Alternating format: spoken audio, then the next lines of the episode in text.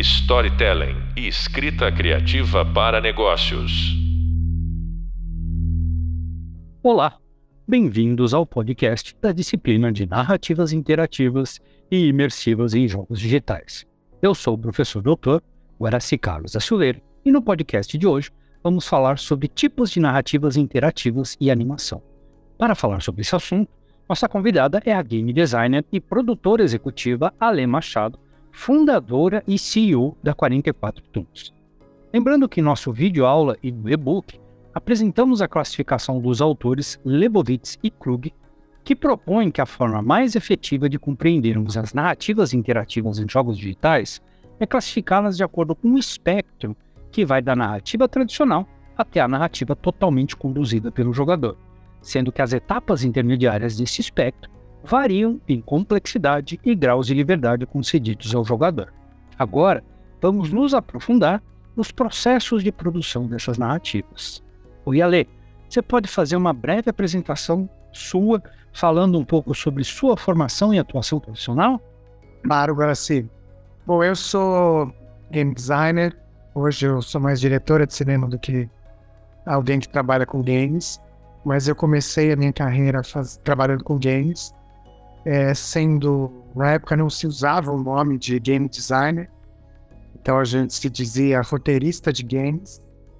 É, comecei fazendo jogos interativos, de, quer dizer, com narrativas interativas, porque eram aqueles adventures de point click, que tinha uma história que só andava para frente se você selecionasse exatamente o que a gente precisava que fosse selecionado. E a gente, naquela época, é, fazia um tipo de um desenho animado e colocava interatividade no desenho animado. Então, assim, a interatividade veio após eu entender como é que roteiros e histórias eram contados. E como é que veio, como é que nasceu esse seu interesse por narrativas e jogos digitais? Como você mesmo disse, né, no período da formação ainda não tinha essa habilitação, né, jogos, jo designer de jogos digitais e o mercado brasileiro para jogos é algo relativamente recente. Né? A gente pode dizer que ele está crescendo e tendo abertura nas duas últimas décadas. É, ele começa. O mercado de games brasileiro começa na época, na década de 80, né? Com, exatamente com jogos que são é, adventures que contam histórias. Que é, por exemplo, Amazônia, MASP, todos esses jogos, eles eram aqueles adventures de texto. Eu comecei a produzir jogos na década de 90. É, eu sou formada em artes plásticas e logo no começo do curso eu entendi que a forma não era um final para o meu trabalho, porque o meu interesse sempre foi stories. Então, a narrativa me, me capturou desde cedo e quando eu comecei a trabalhar com jogos, eu fui estudar como a narrativa podia ser interativa sem deixar de ser interessante. Perfeito. Mergulhando um, po um pouquinho mais na sua atuação profissional, você já tem aí uma longa carreira trabalhando e produzindo animação. Você pode falar um pouquinho sobre o seu trabalho nessa área? Então, uh, eu comecei a trabalhar com animação ainda produzindo jogos eletrônicos. Eu considero que é animação porque era o a forma de trabalhar era exatamente a mesma, com animações feitas na mesa de luz, e depois a gente adicionava a, a interatividade. Então a gente animava mais do que uma opção para o desenrolar e o desdobramento das, das cenas e eventos, e depois a gente só organizava usando um software que chamava Director. Era da, da Macromedia na época. Depois a Adobe comprou. É, depois de um tempo, eu comecei a usar o equipamento que eu tinha para produzir jogos para produzir desenhos animados lineares, curtas-metragens é, em 35 milímetros. E aí eu mergulhei de cabeça na, na, animação convencional. Comecei a trabalhar com curtas primeiro, comecei a trabalhar com séries e, e os jogos até acabaram ficando meio de lado nesse momento você meio que fez o caminho inverso, né? Tem muita gente da animação que acaba começando por experimentar de games e você está dizendo que você fez dos games para animação, né? Exatamente. Eu comecei com game É, como eu disse, eu sempre me interessei muito em contar histórias. E o game se apresentou como a primeira opção para fazer isso. E, e, eram desenhos animados. Eu comecei a contar essas histórias em, em desenhos animados interativos. E logo que eu pude, eu também comecei a fazer a animação convencional, sem perder o interesse na animação interativa. Mas eu acho que, que existem aí cuidados que devem ser tomados para a história não ficar simples e desinteressante se ela for interativa. Você, inclusive, tem uma atuação bastante versátil, né? Porque no, rol, no seu rol de atuação tem diretora, roteirista e produtor audiovisual. É, todas essas uh, habilitações ou especializações, por assim dizer, você foi buscando como forma de melhorar essa contação de história? Mas assim, eu, eu comecei a contar histórias com, com HQs. Então, na faculdade, eu tinha uma revista de história em quadrinhos que chamava 44 Bico Largo. É daí que veio o nome 44 Tools. E, e era um fanzine, que eram formas de quadrinho, de, de publicar quadrinhos muito em voga na época, né? Então, depois dos quadrinhos, eu me interessei por animação. Comecei a trabalhar num estúdio que produzia episódios para Disney. Fazia primeiro Pateta, depois fiz alguns episódios do Aladdin, da série de TV. E eu aprendi a animar ali. Com o que eu aprendi a animar e eu tinha de experiência de contar histórias pelos quadrinhos, eu caí no mundo dos games. Comecei a produzir meu primeiro jogo, que é o Enigma da Esfinge, e usando absolutamente tudo que eu aprendi de técnica de animação. Então a gente animava na mesa de luz, depois a gente escaneava, pintava no Photoshop. Na época a resolução era muito baixa, né? era 640 por 480. Então a gente tinha que deletar o fundo e aplicar no, no programa. Mas o resultado foi muito satisfatório. O Enigma da Esfinge foi o jogo, foi um best-seller do ano. Né? A gente lançou em 96 a, a Cleópatra era uma atriz, né? era a Marisa Hort que fazia. A gente filmou ela e apagou com chroma key. E você podia conversar com ela e ela respondia dependendo da sua pergunta. Então a gente gravou várias respostas e dependendo do clique ela te respondia uma coisa ou outra. E foi um jogo de, de enorme sucesso, foi o que me colocou no mundo dos games na década de 90. Me parece que esse seu background em histórias em quadrinho contribui muito né? Porque aí você já está pensando em quando você está roteirizando em dois níveis, né? Você tem que pensar na história, mas também já tem que começar a pensar na forma como essa história vai se materializar em termos audiovisuais. O quadrinho não tem o áudio, né? Você acha que isso te ajudou de alguma forma? Eu acho que quadrinho é a melhor forma de aprender a contar histórias. Você podia dizer que escrever é a primeira, mas quando você faz quadrinho, tem exatamente isso que você comentou. Você faz o quadrinho, você tem que interpretar as falas, escolher enquadramentos, escolher o que você vai mostrar e o que não vai mostrar. Ele é uma forma muito próxima ao audiovisual.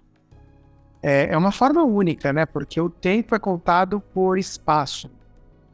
É diferente do livro, que é, o tempo é contado de uma maneira quase abstrata e subjetiva. Mas no quadrinho, o espaço determina o tempo. No cinema, o, o tempo é tempo, o tempo conta tempo. Então, essa forma de, de arte, de contação de histórias, te permite é, mergulhar no universo que vai, pode se transformar no audiovisual com, com, com necessidade de desenvolvimento de habilidades que vão contribuir muito se você quiser seguir uma carreira de de diretora, de, de roteirista, porque você passa a entender globalmente tudo. Perfeito. E dentro, já nos aprofundando nessa temática, nessa disciplina que nós tratamos sobre narrativas interativas em jogos digitais, uh, o que, que você entende que é uma narrativa interativa? Para mim, toda narrativa que o usuário interfere é interativa. É importante a gente entender que tipo de qual é o grau de interferência que esse usuário vai ter. Porque ele tanto pode interagir a ordem que ele vai as cenas, ele pode interagir, então vamos dizer, superficialmente, sem interferir no universo ficcional, ou ele pode interferir no universo ficcional. Mas para mim as duas coisas são interativas. Perfeitamente. A gente abordou um pouquinho essa discussão, inclusive alguns autores colocam que até, de repente, uma peça de teatro, quando a plateia reage, de repente jogando ovo ou alguma coisa assim, já tem aí alguma instância de interação. Né? O grande ponto que a gente está discutindo é justamente a complexidade que essa narrativa vai tomando a partir do momento que a gente convida né, quem está assistindo essa narrativa a participar do fluxo dela, né? Então, determinados graus aí de poder que a gente dá para ele conduzir uh, o fluxo da narrativa.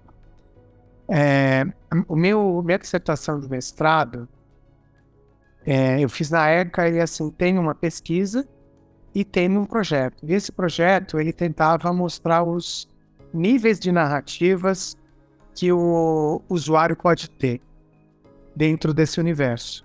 Então eu, eu diria que primeiro a gente começa com uma narrativa intradiegética, extradiegética, que não interfere no universo institucional, e uma narrativa intradiegética que interfere no universo, podendo interferir no, nos personagens, nos acontecimentos e assim por diante. Um exemplo é um point and click, você controla o protagonista. Hum. Você não controla ele, você controla para onde ele olha, o que ele deve fazer e ele vai seguindo teus comandos você está interferindo no personagem. Mas você pode ter uma narrativa que você interfere no ambiente e aí o personagem reage. É, nesse meu projeto, eu tentei recriar uma história que mostrasse níveis diferentes de, de, de interferência. Então, é a história de um espírito de um cara que foi assassinado e ele ele está preso num prédio. Todas as pessoas estão presas porque o prédio acabou a luz, teve um, uma, um blackout e ele tem que descobrir quem assassinou ele.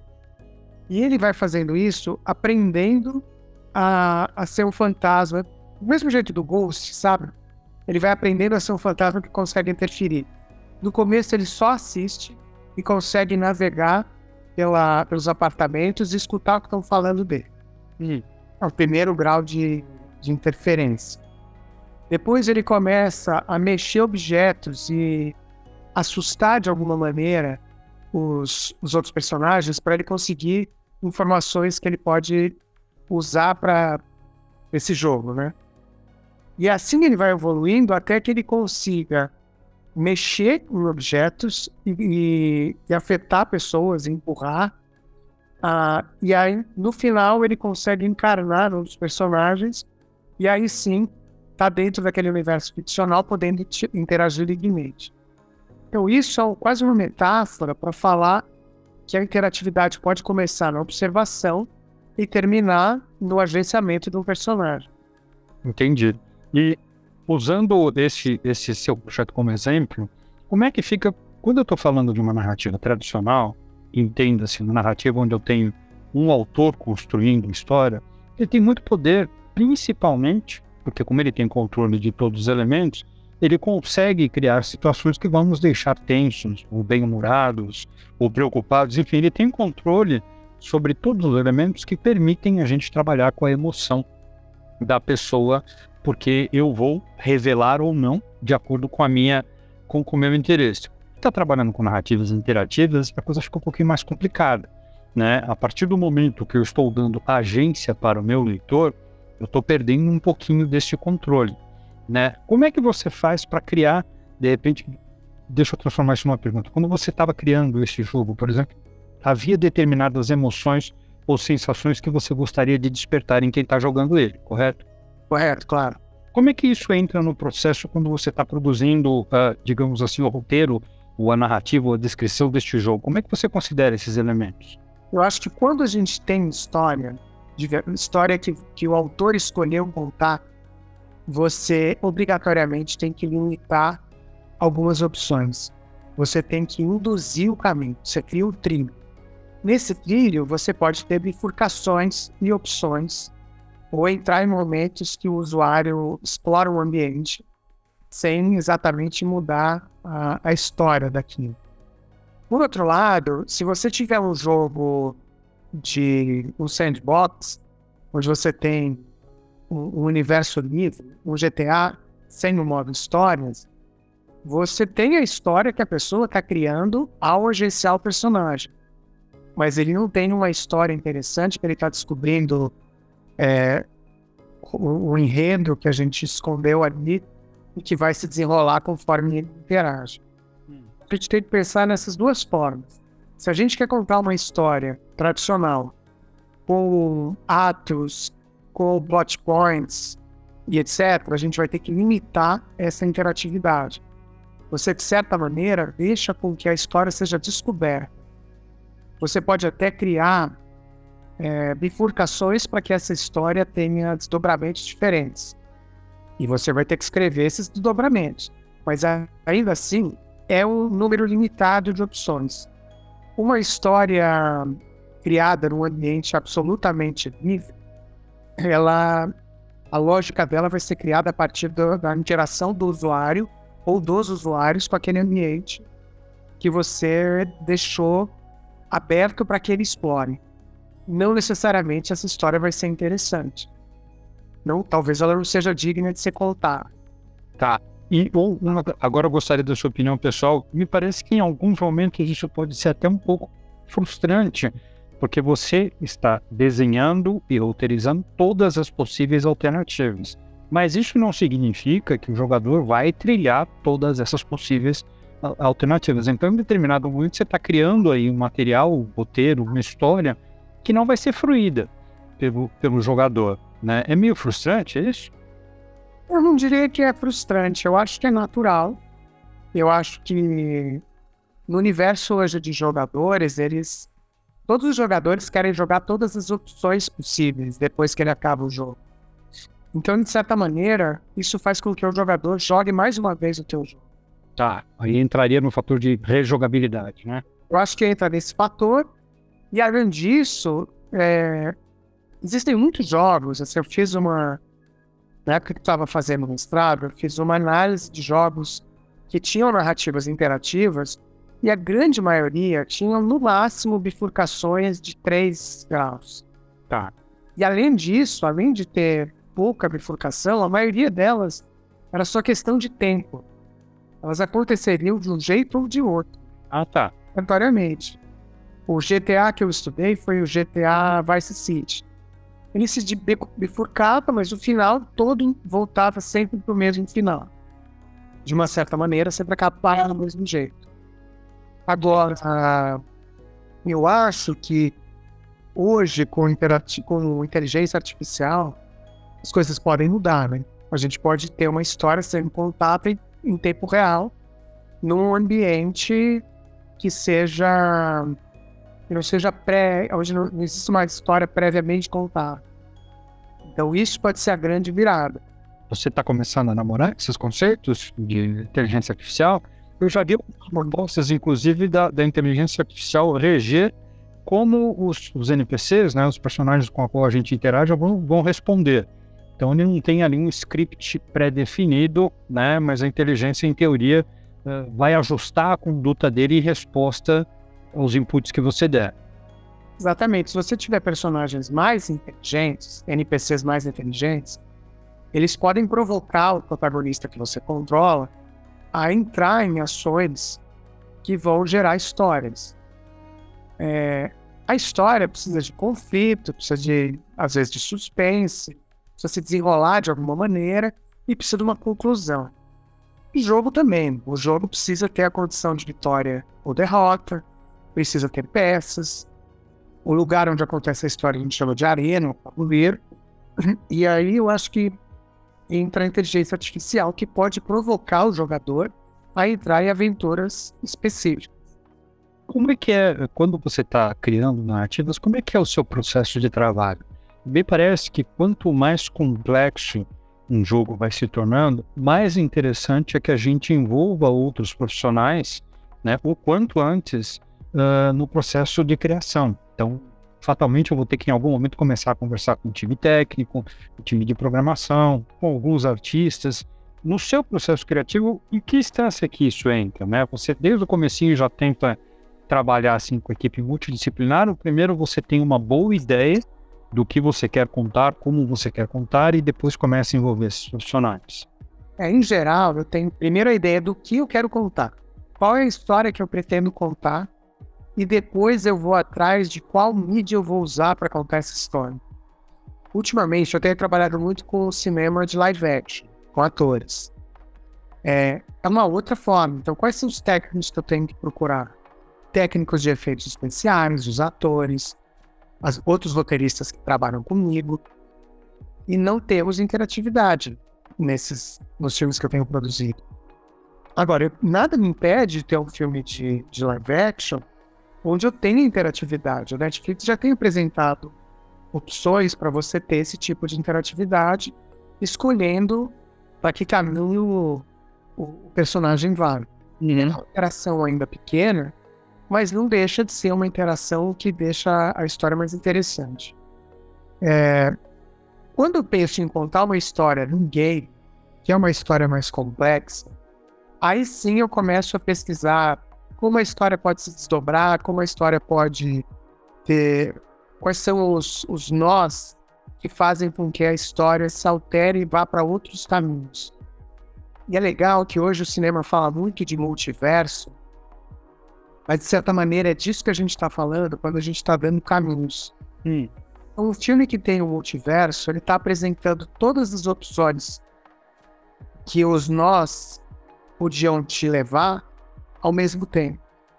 De Volta para o Futuro, por exemplo, ele cria nós que são dentro da narrativa que, aconteceria e ela e a partir de ações cria telas que levam o desenvolvimento do universo para esse ou para aquele lugar. Você poderia pegar um roteiro desse e criar um jogo. Dependendo de como você interfere, as coisas vão para isso ou para aquele lado. Você usa alguma ferramenta para não se perder nesse processo? Você faz alguma espinha de peixe, alguma árvore de decisões? A ferramenta que eu mais uso é ficha. Aquelas fichas comuns, sabe, de papelaria. Sei. Eu escrevo ali e faço. Sabe filme de psicopata que tem uma parede cheia de coisa? com, com as linhas conectando uma coisa na outra? Eu faço isso. Eu coloco post-it para falar dos personagens, depois eu começo a colocar reações dos personagens, quem são os personagens que falam isso ou aquilo, e, e para onde a história vai. Enfim, fica uma parede cheia de. uma parede de psicopata clássica. E depois eu vou passando isso pro papel. É você fala, nessa parede aqui eu me entendo, né? Não lixo na minha parede. Depois eu pego essa parede e uso alguns softwares. Tem um que eu usava que chamava OmniGraphel, que você vai criando diagramas. Aí eu criava diagramas para saber como é que seria esse fluxo narrativo. Tá. O uh, que, que você entende que é o principal responsável pelo desenvolvimento de uma narrativa num jogo? Eu acho que primeiro é uma boa história. É, às vezes você começa pensando na interatividade da história e se perde. Eu acho que tudo começa com uma boa história, em seguida, um bom personagem. Nascem praticamente juntos. Mas se você pegar jogos que são competentes em contar histórias, aí você pode falar do Red Dead Redemption, você pode falar do Last of Us, que até se transformou em série. Você vê que todos são centrados numa história complexa, cheia de ramificação, mas também com personagens muito é, atraentes, complexos e, é, e cheios de cheio de dimensão, né? Uhum. A gente tem uma certa polêmica aí nessa linha. Eu tendo a concordar com você. Eu acho que o cerne de qualquer boa experiência, de qualquer bom jogo, está na história. A gente tendo uma história sólida, interessante, bons personagens, o resto são camadas de tecnologias que a gente vai pondo. Eu sempre cito como exemplo assim, você tem experiências que tecnicamente falando são maravilhosas, né? produzidas aí com computadores de ponta, mas que são vazias. E o que, é esse vazio para mim? Justamente a inexistência de uma boa história a ser contada. Você pensa assim também? Eu acho que tudo depende de como. Que tipo de interação você quer fornecer para o usuário dessa história, para o narratário, segundo o Genet, né? Que você tem o, é, o narratário como sempre destinatário da narrativa. E esse narratário ele pode interferir muito na história, e quanto mais ele interferir, menos você vai poder ter um personagem complexo. Porque a personalidade do jogador vai ser impressa nesse avatar dentro desse universo ficcional. Quando você tem um personagem complexo, como o John Marston do Red Dead, você não interfere na personalidade desse personagem. Você interfere nas ações, na habilidade física dele, em algumas escolhas de caminho. Mas ele tem uma personalidade que pode cair para o lado é, de fora da lei ou dentro da lei, mas a história se desenrola da mesma maneira. Então, quanto mais interação você quiser fornecer, a história vai ficar menos controlável e o personagem vai ser menos dimensionado. Histórias como Red Dead Redemption, Last of Us, alguns, vários jogos do Star Wars que contam histórias também, é, o Jedi Order, por exemplo, ele obrigatoriamente tem personagens que são muito claros e, e a história completamente pré-definida. É interessante também, porque descobrir essa história que foi criada por roteiristas e que tem é, plot points estabelecidos, surpresas, reviravoltas, isso tudo é interessante e enriquece o jogo. Por, por outro lado, você pode pegar um jogador que ele quer descobrir uma história dele e ele quer se ver no universo que ele interaja naquele universo, que o avatar seja uma resposta da personalidade dele dentro daquele novo universo diegético. Aí é que eu vejo que a inteligência artificial pode ter um papel para deixar essas histórias também interessantes. Porque dependendo da ação e agenciamento do, do jogador, as coisas vão se desenvolver é, ainda com é, reviravoltas e plot points interessantes como narrativa. Entendi. Eu queria falar um pouquinho agora da 44 Tons, né? Você como CEO e diretora criativa, o que, que a 44 Tons faz? Bom, a 44 Tools, ela se desdobrou para 44 Tools Interactive, que a gente faz jogos, e em geral são jogos simples baseados nas nossas IPs. IPs são nossos personagens, nossas séries. Ou saíram em séries de TV ou em filmes. E a gente também tem a 44 Filmes que faz filmes de live action. É, então, assim, basicamente, o que, que une todas essas produções? A história, personagem e história. Você pode me dar algum exemplo de um produto seu que você tem bastante orgulho? O Osmar, que é a primeira fatia do Pão de Forno, é uma série que ganhou prêmios e por isso ela foi produzida com a TV Cultura e com o Ruby simultaneamente. Ela, a gente tem 52 episódios hoje, vai voltar a fazer mais 26. A gente tem um longa-metragem ele nasceu em histórias em quadrinhos e no começo da 44 Grito Largo, ela tem um jogo, ela não um jogo, ela é um livro vivo, é um livro interativo. Então, assim, o Osmar é um personagem que já trafegou por várias mídias, sempre bem sucedido, e é o que me mostra que o que importa hoje é o personagem. O personagem bem feito, ele pode trafegar em qualquer mídia, interativas ou não. Eu costumo dizer que quando você cria um boneco e vende esse boneco, um action figure, você está deixando com que a criança que compra aquele boneco possa criar uma nova história dentro do universo que ela assimilou vendo filmes. Esse seria o, o, o último grau de, de mérito quando você cria um personagem que pode se desdobrar em outras histórias. Perfeito. É uma brincadeira, um Playmobil, por exemplo, e é um fanfic. Ele tá contando uma história. Seria aí o, o ápice da criação de personagens, né? Quem fez isso primeiro foi George Lucas na década de 70. E quando você comprava os bonecos de Star Wars para contar suas próprias histórias na sua casa, você estava conseguindo desdobrar novas aventuras dentro do universo que foi absorvido no cinema, com personagens que foram. É, onde você desenvolveu o engajamento também no cinema e levou para sua casa. Então, acho que é mais do que um brinquedo. É um avatar para contar histórias no universo diegético da tua casa. Uma extensão da história, né? Uma extensão da história, um desdobramento e novas histórias. Fica evidente na sua fala a paixão que você tem quando a gente está falando de histórias, quando a gente está falando de narrativas. A ideia dessa pós-graduação da FAP é trazer, de certa forma, instrumentalizar o pessoal que está na área de negócios com ferramentas narrativas, entendendo que as histórias têm muito a contribuir para os negócios. O que você acha dessa proposta? Você concorda com isso? Você acha que as histórias têm contribuições a dar para o mundo de negócios? Totalmente. Eu acho que tudo, assim, o jeito que, o, que a humanidade se comunica, ela passa normalmente por uma história. Se você chegou para conversar com alguém atrasado numa reunião de negócios, você vai contar uma história, porque é que você se atrasou. vai fazer um pitching de um produto qualquer, você vai contar uma história. Se você está falando de um produto prático, com que tem uma usabilidade comum, uma lâmpada que não tem história, você vai transformar essa história em algo mais palpável se você contar a história da criação dessa lâmpada. Ou de como essa lâmpada pode interferir na história de quem comprar essa lâmpada.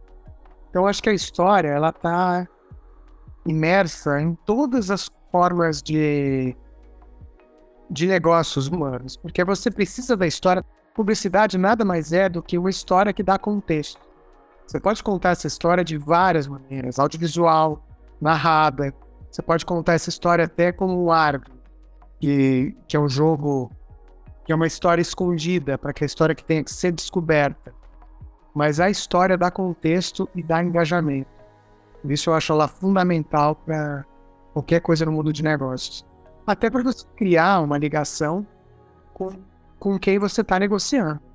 É, é justamente na parte do engajamento que eu acho que ela muda, inclusive, a forma como as coisas operam, né? Porque uma coisa é você estar tá ali numa reunião apresentando um PowerPoint com bullet points, que é uma coisa fria, que gera pouco engajamento, e outra coisa é você está construindo e contando uma história, né? Você vai criando aí vínculos emocionais, a relação da pessoa que está sendo apresentada muda, né? Não, totalmente. A história tem o poder de, de trazer um engajamento emocional. A humanidade sempre usou histórias para passar é, é, conhecimento. Toda, todas as religiões e tradições, elas se usam da história para passar os seus dogmas. A mitologia são histórias tradicionais.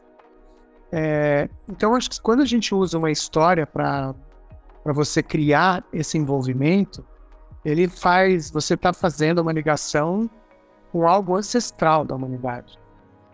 Algo praticamente visceral, né? É, eu vi algum, alguns autores, inclusive, é, propõem que a forma como nós interpretamos o mundo é construída por histórias. Né? A gente tem uma dificuldade de, de, entender de outra forma. Então, assim, mentalmente, o nosso circuito mental já vai construindo histórias para interpretar o mundo à nossa volta. Quer ver um exemplo? Quando você tem uma receita de bolo, a receita ela tem tópicos. Só que na verdade a pessoa te conta como uma história. Ela fala: você vai pegar o açúcar, aí você leva o açúcar para dentro do recipiente onde você já bateu o ovo Quer dizer, isso é uma história. Nossa, que exemplo maravilhoso. Totalmente. É, a gente entende mais fácil como história. Eu poderia falar, pegue ovos, eh, eh, quebre numa vasilha. Isso não vai, vai tirar a história, mas vai esfriar. Você vai se lembrar com mais, maior facilidade se for uma história. Eu, quando dava aula, eu dei muitos anos aula em Universidade de Games, eu falava que o ser humano ele tem se diferencia dos, dos animais por três coisas: capacidade de rir, capacidade de contar histórias e capacidade de jogar. Não de brincar, os animais brincam, mas a gente joga, a gente tem derrota, vitória, objetivos, obstáculos. E as histórias também têm isso. Existe uma semelhança muito grande entre os jogos e as narrativas você pensar bem, quando você faz um projeto de série de TV, você tem que criar um protagonista que tem um objetivo, outros personagens e elementos, você descreve o universo e você fala dentro desse objetivo o que, que ele precisa fazer é, em cada um dos episódios. Quando você cria um jogo, você cria uma peça que tem um objetivo, você cria outras peças que tem que são obstáculos ou podem colaborar, você descreve como é que é o, o, o tabuleiro, né? arena, e você fala qual é a condição de derrota ou vitória. Ou seja, quando você faz um jogo, você está criando a possibilidade de histórias serem desenroladas ali.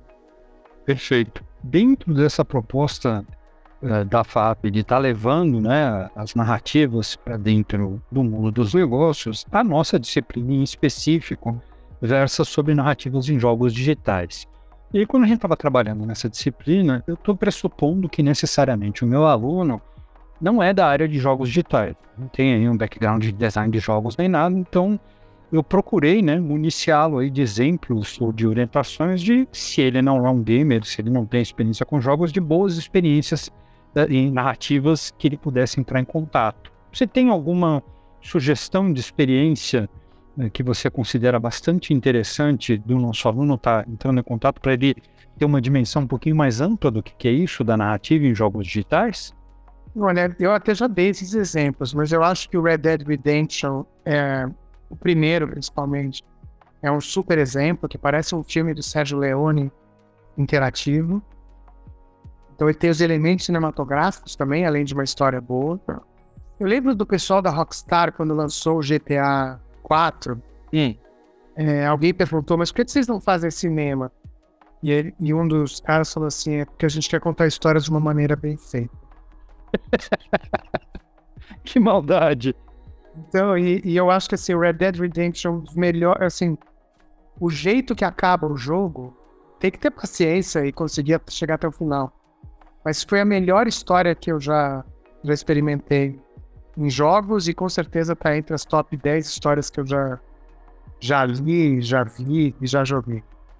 É, no Last of Us eu acho interessante, eu acho até um jogo meio parado, mas eu acho ele interessante porque tem essa coisa de ter sido transformado em jogos e a série foi sendo contada, os fãs maravilhados, como o jogo estava igual, o filme estava igual à série, quer dizer, o filme estava igual ao jogo, e no final, uma mudança de história ali provocou um monte de, de revoltas. E eu acho que também tem que se pensar como é que a gente tem que mudar a história quando ela vai para a TV e quando ela está no videogame. É, outra, outro jogo que eu acho incrível é o Full Throttle, é um jogo de 94. Da LucasArts. Da LucasArts. Tô dando exemplos velhos, mas eu acho que, é, eu acho que a gente tem que ir para trás para ver esses jogos que contavam a história lá atrás. Indo mais atrás ainda, eu vou pro Amazônia, do Renato Giovanni, que é um jogo, um adventure de texto, que é fácil de encontrar. É um dos primeiros jogos brasileiros. E você tem que conseguir descobrir a história com texto. Então parece que você está jogando o livro. Então eu ficaria entre esses jogos, sabe? Pra... São exemplos que eu recomendo fortemente. O próprio Full Throttle, ele, embora seja antigo, ele foi remasterizado, acho que há dois, três anos atrás. Então ele é uma experiência que está prontinha para ser revisitada. Eu lembro de ter jogado Green Fandango, que também é da, da LucasArts. É fantástico esse. Eu não tive condições de apresentar para o nosso aluno, mas ele é, é, é, é, é um, o jogo se passa no ambiente pós-morte, né? Você é um encarregado de levar as almas, por assim dizer, daqueles fandangos, game fandangos do México. Né? É, e toda a estética dele é baseada, é, é uma experiência fantástica, essa daí, de diversos ângulos, tanto de história como de aporte é, de experiência, é, de inspiração artística, enfim, ótima recomendação também. Uma das coisas que eu acho uma pena, né, é que assim, o nosso tempo aqui ele se vai com muita rapidez. Né? A gente começa a falar sobre coisas que a gente gosta muito e de repente já acabou o tempo. A gente já está assim, caminhando para o encerramento da nossa conversa, mas eu queria saber se você tem alguma colocação, alguma fala que você gostaria de passar aqui para os nossos alunos. Ah, eu acho que a grande colocação que eu tenho é para procurar maneiras de contar histórias. É, tem uma coisa que assim todo mundo conta história de alguma maneira.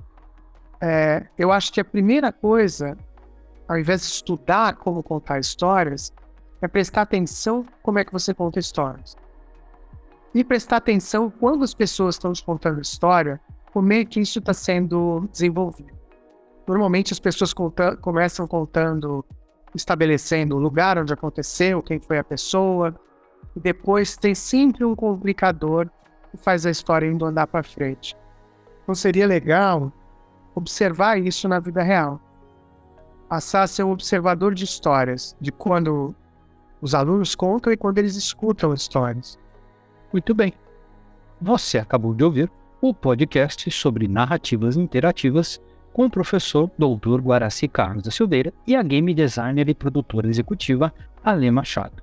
Nesse podcast, nós falamos um pouco sobre a história das narrativas interativas e jogos digitais.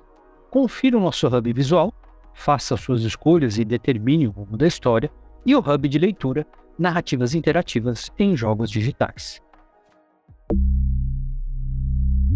Storytelling e escrita criativa para negócios.